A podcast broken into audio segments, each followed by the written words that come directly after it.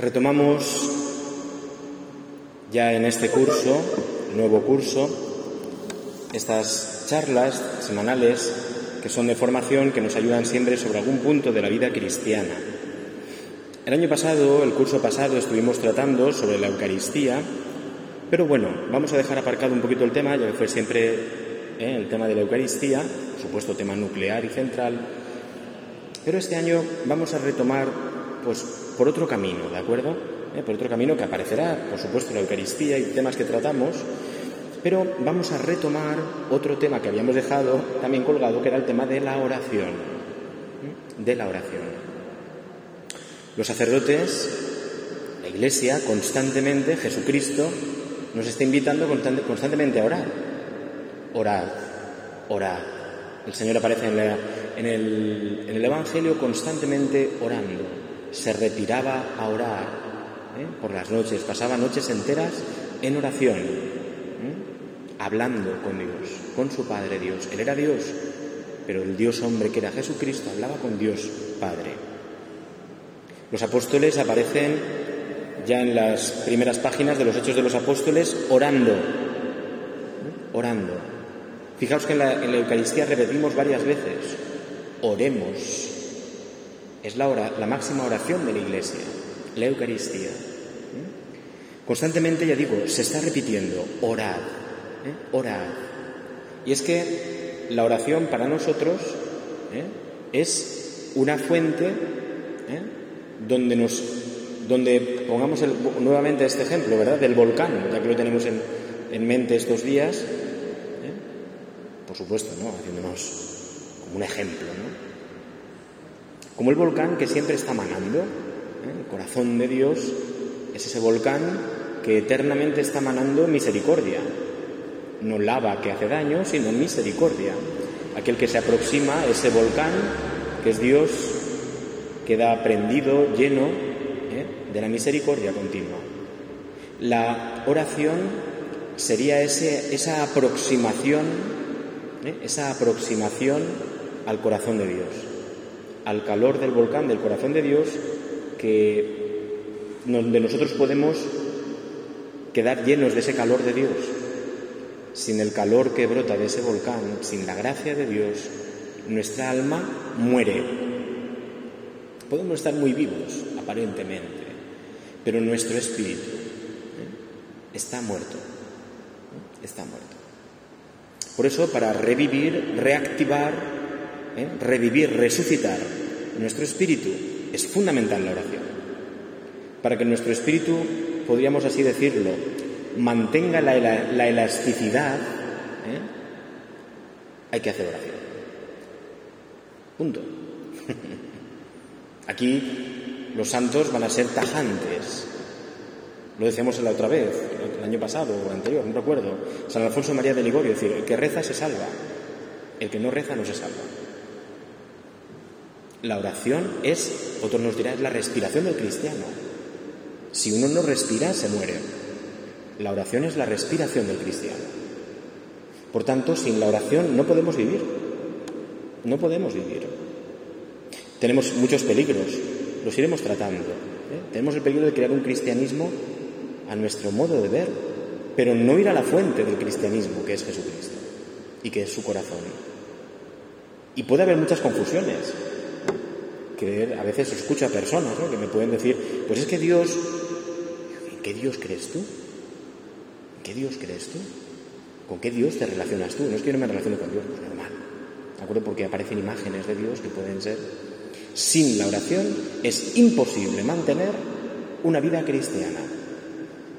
Y vida cristiana es nuestra vida que todos compartimos por el bautismo. Sin oración no podemos vivir como hijos de Dios por el bautismo. Sin oración no podemos vivir, yo no puedo vivir el sacerdocio se seca, se muere el sacerdocio en mí. Lo desactivo totalmente, como decíamos antes. Sin la oración no se puede vivir el sacramento del matrimonio. Se podrá vivir pues, una relación amistad, estar juntos, de tal, pero el sacramento del matrimonio, sin oración, no se puede vivir. Se va poco a poco enfriando ¿eh? enfriando. ¿eh? Lejos de Dios, lejos del, lo estamos viendo con el tema del volcán, ¿verdad? Lejos del corazón de donde brota el volcán, la lava, ¿qué va haciendo? Se va enfriando, se va endureciendo. Y eso nos pasa a nosotros. Lejos de la fuente de nuestra vida, que es Dios, nos vamos enfriando y nos vamos endureciendo. ¿De acuerdo? Nuestra vida, que era una vida espiritual, pues como la lava, ¿verdad? Es decir, que se puede desplazar, que tiene una textura, ¿verdad?, líquida, por así decirlo, lejos de Dios, se va solidificando y se queda muerta, inerte, ¿eh? inerte. Por eso vamos a dejar que el Señor durante este curso también nos ilumine por medio, no, no vamos a inventar nada, vamos a acudir a los santos, ¿eh? para que nos ilumine en la oración. Dentro de cada uno de nosotros, por mucho que se haya endurecido la vida espiritual cristiana, dentro de nosotros queda un rescoldo, ¿cómo se llama aquí? Un, pues la ceniza, lo que queda ahí, que está encendido todavía, ¿no? Queda todavía esa ceniza ahí debajo, ¿verdad? Queda un fueguito siempre. Y Dios, por la oración, entra y quiere reavivar ese fuego, ¿eh? quiere reavivar ese fuego. Pero claro, tenemos que dejarlos. ¿Y cómo nos dejamos? Con la oración.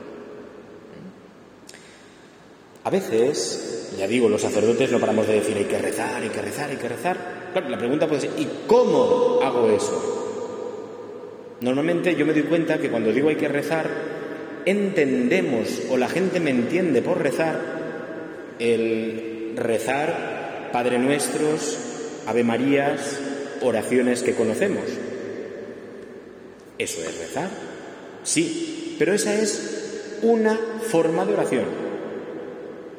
Esa no es toda la oración. Habrá gente que dirá, pues es que eso es aburrido o tal. Es una forma de oración, pero no es toda la oración. ¿De hecho, es una oración también mmm, que aunque aparezca y puede aparecer en muchos momentos y la podemos utilizar en muchos momentos de nuestra vida, es una oración, podríamos decir, del principiante, ¿eh? del que se adentra en el camino de la oración. Te digo, no significa que en persona más adelantada no pueda hacer oración vocal, que es esta oración.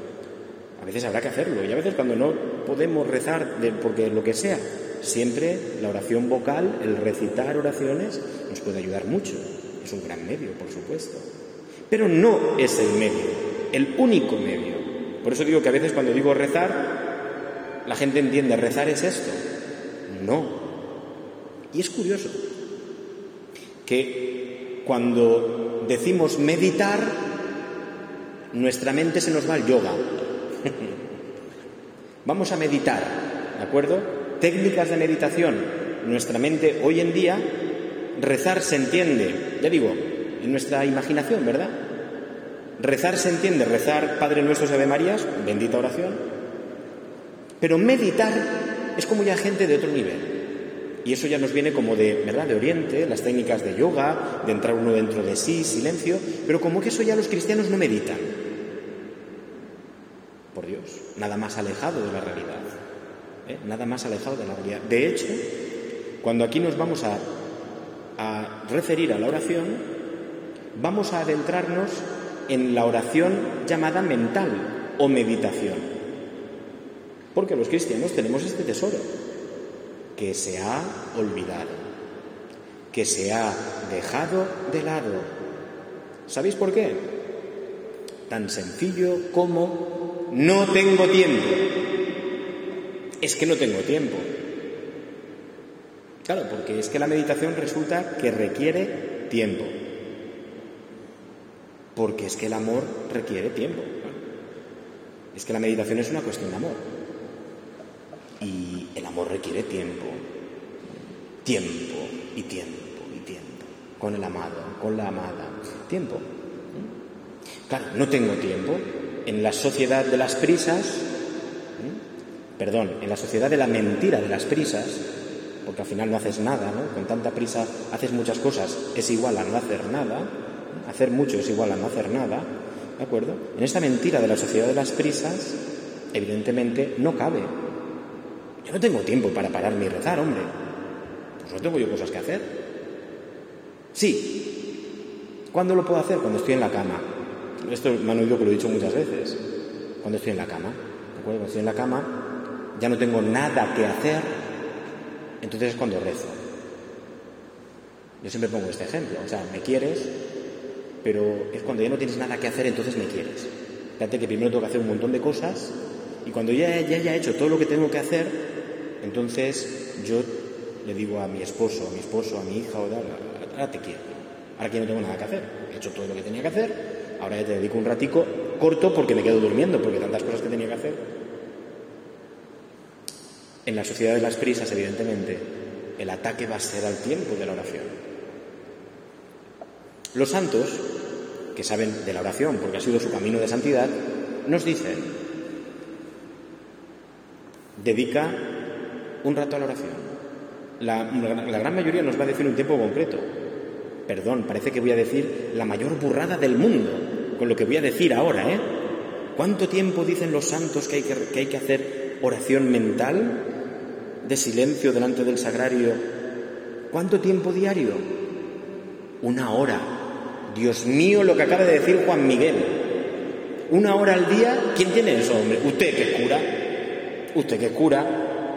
Pero los que no somos curas, ¿cómo vamos a tener una hora de oración, hombre? Vaya cosas nos dice Juan Miguel, hombre. Vamos a tener una hora de oración, hombre. ¿Una hora?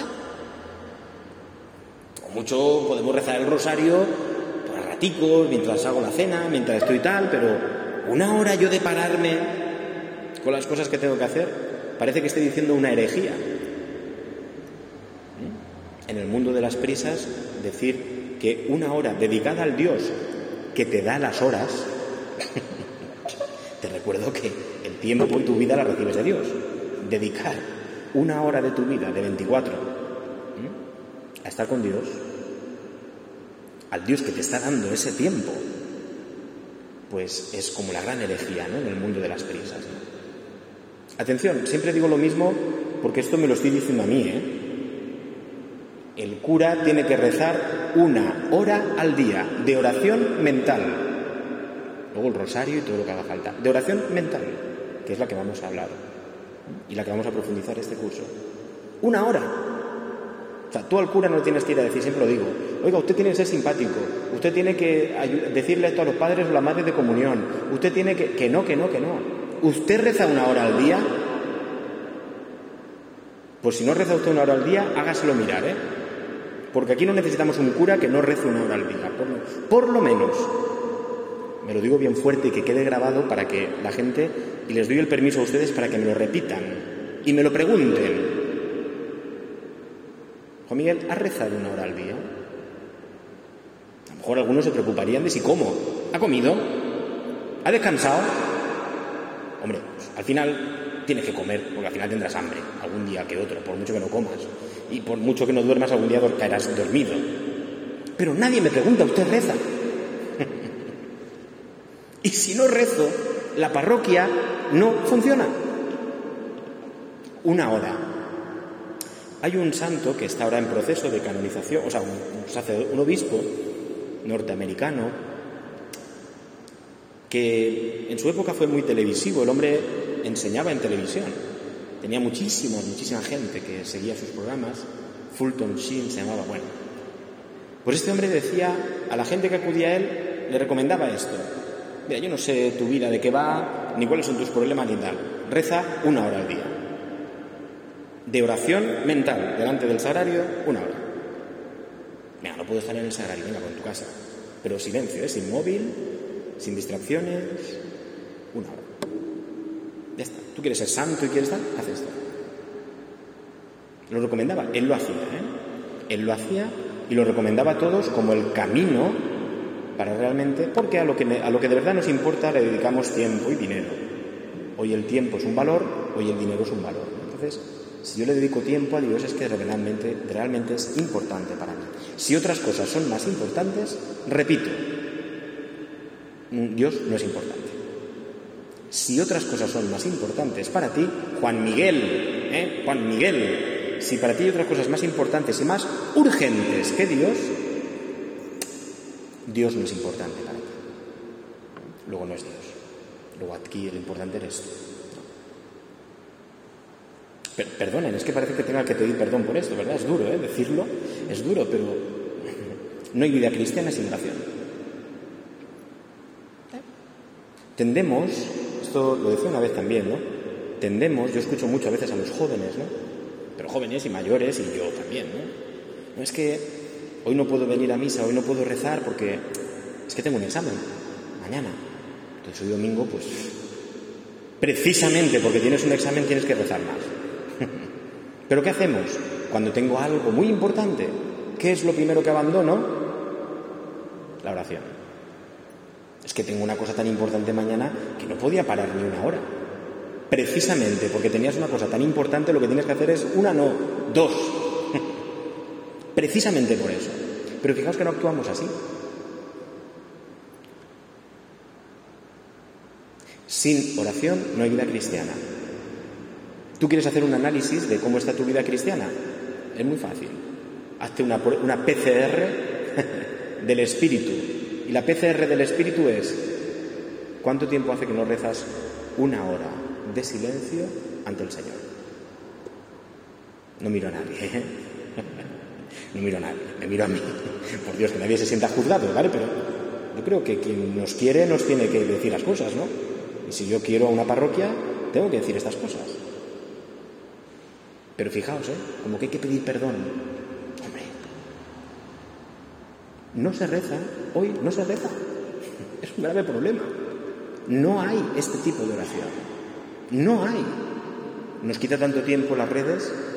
Si ustedes se ponen con el móvil, el tiempo pasa muy rápido. Tú te pones a mirar eh, cualquier red social o noticias en el móvil y una hora se pasa rapidísimo. Y dos, y tres. Pero eso nos impide rezar. Eso nos impide rezar. Hombre, es que una hora y una hora de tu móvil, hombre. ¿Cuánto tiempo le dedicas a las redes sociales? Todos, ¿eh? Todos. He tenido que ser muy serio en esto y cortarme mucho porque nos cautiva, ¿de acuerdo? Nos va quitando tiempo. Y de momento te das cuenta y has estado dos horas mirando las noticias, el esto, el lo otro. El gran problema de nuestra iglesia, muchos, nuestra iglesia universal me refiero, entre otros, es que no se ora, no se hace oración mental. ¿De acuerdo? Y entonces, ¿de acuerdo? Pues entonces la vida cristiana languidece, muere, se seca y punto. Y después me cuesta más las cosas de Dios. Vamos a entrar en este curso en esta cuestión de la oración. De la oración, ya digo, hoy simplemente volvemos a recordar que existen, diversificamos ¿eh? los, los tipos de oración.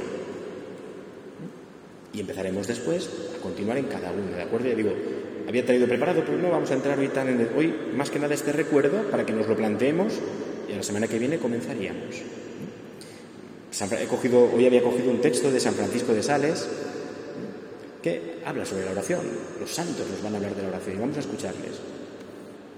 Eh, importante, ¿qué tres tipos básicos, los habíamos dicho ya, los recordamos? La oración vocal, pronuncio, oraciones establecidas, Padre Nuestro, Padre María, Gloria, invocaciones a la Virgen, invocaciones a los santos, invocaciones a los ángeles, la oración de San Miguel, oraciones, la, acción de gracias, la de tal, oración vocal. Está bien, pero no es suficiente. No es suficiente quedarse con la expresión vocal de una oración. No es suficiente. Es sencilla, es un primer paso. Nos sirve, nos puede ayudar, sí, pero hay que dar un pasito más a la oración mental, ¿eh? donde ya no pronuncio oraciones con mi boca, sino que yo es el ejercicio como si fuéramos salvando las distancias, por supuesto, las vacas, rumiando. Nos metemos el alimento, ¿eh? como no sé si son también los hámsters o esto, ¿no? que se meten el alimento ahí, ¿no? se meten así y tal, y luego van ahí rumiando. ¿eh? La vaca, ¿no? Tiene, pero se ha metido todo el alimento y después lo va digeriendo, trabajando. ¿eh? Pues el trabajo de la oración mental es este, es un trabajo. Porque veremos cómo la oración mental, cogemos un texto del Evangelio o una verdad de la vida cristiana y vamos a explorar esa verdad, ¿de acuerdo? A dejar que entre dentro de nosotros, que eche raíces dentro de nosotros, muchas cosas. Lo veremos cómo se hace. Pero sin esta oración no hay vida cristiana. No nos equivoquemos. Es cierto que la oración vocal muchas veces desembocará en esta oración mental. De hecho, por ejemplo, el Santo Rosario, San Juan Pablo II nos decía que es una oración que nos mueve a la oración mental. Es una oración de repetir Ave Marías, sí. Pero fíjense ustedes que siempre, siempre contemplamos un misterio. Primer misterio, la resurrección del Señor. Y el cristiano que reza el rosario medita el misterio que está contemplando mientras reza el Ave María. Pero es un ejercicio de meditación. Nos tiene que llevar a, a entrar dentro de un misterio y rumiarlo. ¿Vale? Rumiarlo, digerirlo. Hay un tercer estado de la oración, un tercer paso. ¿eh? Un tercer paso que ese ya no depende de nosotros totalmente. Sería la oración de contemplación, ¿eh? que es cuando hay una verdad que Dios quiere sembrar en nuestra alma y nos produce un asombro, nos hace detenernos ante esa verdad, ante ese rostro de Cristo que Él nos muestra. Esto ya es fundamentalmente lo, es un don total de Dios, ¿de acuerdo? Aunque nosotros nos ponemos a tiro, pero es un don de Dios. Y nos hace detenernos, mirar como el que está mirando una película, ¿de acuerdo? Y la película va calando dentro de él. Es la oración de contemplación. Este tipo de oraciones se dan de muchas formas en la vida del cristiano y en distintos momentos. ¿eh? Esto no significa que porque una persona eh, haga oración vocal, esa persona sea menos cristiana, no. Es el comienzo. ¿Eh? Y hay momentos en que grandes santos decían, pues estaba en mi vida que no podía hacer oración mental, por lo que fuera. Y yo hacía oración vocal. Los santos lo van a hacer y nos lo van a recomendar. Lo que no tienes que hacer es dejarte nunca sin rezar. Es que no escucho a Dios. Reza de Marías. No te preocupes. Es que me cuesta tanto hacer oración y, y concentrarme. No te preocupes. Reza Padre Nuestro. Para eso están las oraciones vocales. Pero nosotros vamos a ir al corazón, que es la oración mental. La oración mental. La que supone detenerse una hora. ¿eh? Vamos aquí a llamarla la oración de la hora. No tiene por qué ser una hora. Puede ser menos, pero como siempre tiramos a menos, vamos a tirar a más. ¿eh? Vamos a tirar alto, que es importante. ¿eh? La, oración de la hora la llamaremos. En esta nos vamos a detener y a esta tenemos que tender y tenemos que pedirla. Y con esto terminamos hoy. Le digo, vamos a entrar en métodos de cómo hacer esa oración de la hora, que es la ducha diaria del cristiano. La ducha diaria. Si un cristiano hace eso, si tú vas una hora diaria a tomar el sol a la playa, tú te pones moreno. He estado tomando el sol, ¿cuánto? Cinco minutos. Olvídate. Tú una hora y verás si te pones moreno. Hasta te, te puedes hasta quemar. ¿De acuerdo? Cinco minuticos no hace nada. ¿De acuerdo? Yo me miro y digo, chico, qué poco moreno me he puesto este verano. Y entonces analizo, ¿cuánto he tomado el sol? Claro, a lo mejor iba a la playa, pero me ponía la sombrilla y ponerme realmente a que me diera el sol unos minuticos, claro, pues normal que no esté moreno, como si no hubiera hecho nada. Pues la oración es igual. ¿Te has puesto una hora de exposición ante el, ante el Dios, que es el sol? ¿Cómo te vas a poner moreno, hombre? No. Y los cristianos tenemos que estar morenos, ¿eh? Morenos del sol que es Cristo. Tenemos que ser morenos por dentro, ¿eh? ¿De acuerdo? Porque estamos ante el sol porque estamos mucho rato ante el sol. Si no, no sirve para nada. Por eso, terminamos hoy preguntándonos esto. ¿Cuánto tiempo hace que no hago una hora de oración mental, de meditación? Oración mental es lo mismo que meditación. ¿Cuánto tiempo hago? ¿Cuánto tiempo hace? Hoy es curioso. Es que nos, ¿sabéis qué pasa? Que los cristianos no lo hacemos y nos lo roban otros. A mí me dio una época por leer libros de cómo psicología de la empresa, de las empresas. Me dio una época por ahí, como me dan épocas por otras cosas. Y era curioso que los grandes, eh, las grandes empresas habían incorporado un método revolucionario para que fuera todo mejor en el equipo de trabajo de la empresa. ¿Cuál era el método revolucionario? Revolucionario, vamos. Habían pagado a un tío, le habían pagado una millona para que fuera a decirles este método. El método es que empezaran, antes de empezar a trabajar, que todos los que trabajaban en esa oficina o en esa empresa tuvieran al menos media hora, 45 minutos de meditación. O sea, un tío fue, les dijo eso, le pagaron una millonada, fue el gran descubrimiento de que luego rendían mejor. Todo funcionaba de una manera mejor. No meditación cristiana, pero era coger un texto, que era lo mismo que el cristianismo, pero sin el Evangelio.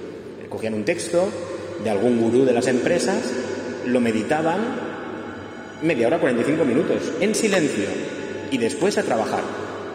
Bueno, incorporaron eso y se dieron cuenta que con ese método la empresa funcionaba y se convertía muchísimo más productiva. Yo me acuerdo leer aquello, esto es real, ¿eh? Leer aquello y decir, pero si eso lo he hecho yo toda mi vida en el seminario. si he hecho, lo he hecho yo toda mi vida en el seminario, tenía por la mañana, antes de empezar las clases y todo el trajín, media hora, 45 minutos en silencio, con un texto del Evangelio. Y yo decía, ¿y este es el método revolucionario? Pero pensaba, ah, amigo, es que los cristianos ya no lo hacemos. Es que los cristianos ya no lo hacemos. Y las empresas lo cogen como lo más revolucionario que hay, ¿eh? Como lo más revolucionario que hay. Guarda silencio y medita. Y los cristianos no lo hacemos. nos lo han robado. Nos lo han robado. Y nosotros tenemos que, no que tenemos que quitárselo a nadie, pero recuperar para recuperar el ardor de la vida cristiana. Grave problema en nuestra iglesia, la iglesia universal, lo digo humildemente, no es que yo aquí tampoco que sepa del todo, pero es el ardor de la vida cristiana. El ardor, el que tú estás al lado de una persona y dices, esta persona me quema. O sea, ama al Señor de una manera que a mí me quema, me atrae, me, tiene algo. Ese ardor por Cristo se ha perdido. ¿Por qué? entre otras cosas porque se ha perdido la oración mental, la meditación. Otras razones, pero esta es una de ellas. ¿De acuerdo? Entonces, bueno, pues vamos a preguntarnos humildemente. Primero hacemos un examen de conciencia, no tienen que responderme, cada cual lo hace. ¿Cuánto tiempo hace que no hago esto? ¿Cuánto tiempo? Si no hago esto, estoy construyendo la vida sobre mis ideas, mis fuerzas, mis todo yo, no desde Dios. ¿Cómo puedo decir que amo a Dios si no estoy tiempo con Él? ¿Cómo puedo decirlo? Bueno, pensémoslo, ¿de acuerdo? Y ya digo, la semana que viene, la próxima vez, vamos a entrar en este tema y a ver cómo yo te voy a ayudar a ver cómo. Ahora, eso sí, yo no te voy a vigilar. A ver, Pilar, ¿has venido a estar una hora? te apunto. No, eso no te lo puedo hacer yo. Eso lo tienes que saber tú. Y tú ante Dios. Y yo ante Dios, ¿eh? Juan Miguel, el primero, que se, ya se compromete ante esto, ¿de acuerdo? Porque mi vida cambia, es que no es lo mismo hacerlo que no hacerlo. Es que es totalmente distinto, ¿de acuerdo? Uno ve la vida de otra manera, totalmente, radicalmente distinta. Entonces, pues ante el Señor, Señor, ¿lo he hecho? ¿No lo he hecho? Si no lo he hecho, pues Señor, me comprometo, ¿tú qué me estás pidiendo, Señor? Sin esto no hay vida cristiana. Habrá otras cosas, pero vida cristiana no. Entonces, pues Señor, yo quiero, no me conformo con una vida cristiana simplemente de mantenimiento. No, no. Señor, yo quiero lo mejor. ¿Dónde está lo mejor? Aquí están las migajas, pero ¿dónde está el pan sabroso? El pan sabroso está en la meditación. ¿Mm? El pan sabroso está en la meditación. Vamos a acercarnos a ese pan sabroso. ¿eh? Ya le digo yo, con la voz, con la voz de los santos, eh, les ofreceré, nos ofreceremos a todos un medio, distintos pasos, forma de hacerlo, pero yo no te puedo traer una hora de tu vida ocupadísimo, me lo digo a mí, ocupadísimo, yo no te puedo obligar a venir, eso ya lo haces tú. La iglesia está abierta, ya digo, Horacio, manténla abierta, manténla abierta. Horacio me dice, que no viene nadie. Horacio, tú, él también entiende nadie como que no vienen 10.000 personas. A lo mejor entra una persona por la mañana, y eso ya es importante.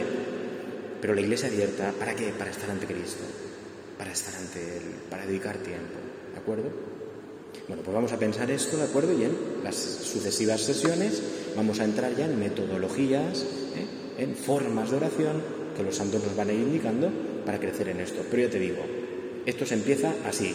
Mañana voy a hacer una hora de oración mental. Punto. No hay más secreto. Y luego ya aprenderemos el cómo, pero no hay más secreto. ¿eh? Lo decíamos una vez, ¿verdad? En la agenda, ¿dónde vas a situar tu hora? Yo les confieso, y termino con esto, les confieso, y termino con esto, alguno me ha escuchado decirlo alguna vez, pero es así, ¿eh? que si se fijan, cuando hay, hora, cuando hay misa por la tarde, ¿de acuerdo? Eh, yo siempre intento poner, ahora lo verán, el año pasado era así, lo vamos a poner así, yo intento poner muchos ratos de adoración eucarística. ¿Para qué? ¿Para ustedes? Sí, pero para mí también, porque así me obligo a estar, así me obligo a tener una hora, así me obligo yo. ¿De acuerdo? Cuando poníamos los viernes por la mañana tres horas, así me obligo yo a estar delante de Jesús. ¿De acuerdo? Porque como tengo que venir a poner el Señor, me obligo. ¿De acuerdo?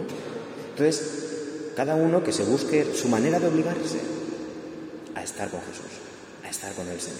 ¿eh?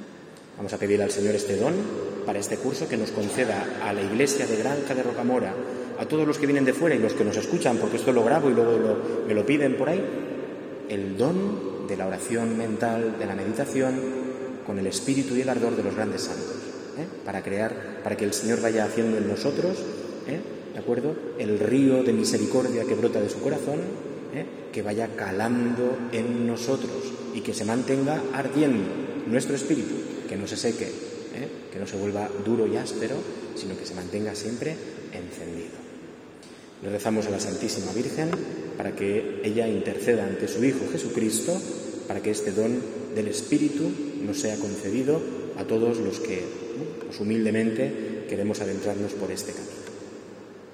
Dios te salve María, llena eres de gracia, el Señor es contigo, bendita tú eres entre todas las mujeres, y bendito es el fruto de tu vientre Jesús. Santa María, Madre de Dios, ruega por nosotros pecadores, ahora y en la hora de nuestra muerte. Amén. Fíjense cómo serán las cosas, que yo decir esto, hasta uno se, queda con la sensación de, me estoy pasando. Es tan difícil, o sea, tenemos, uno se queda con esta sensación.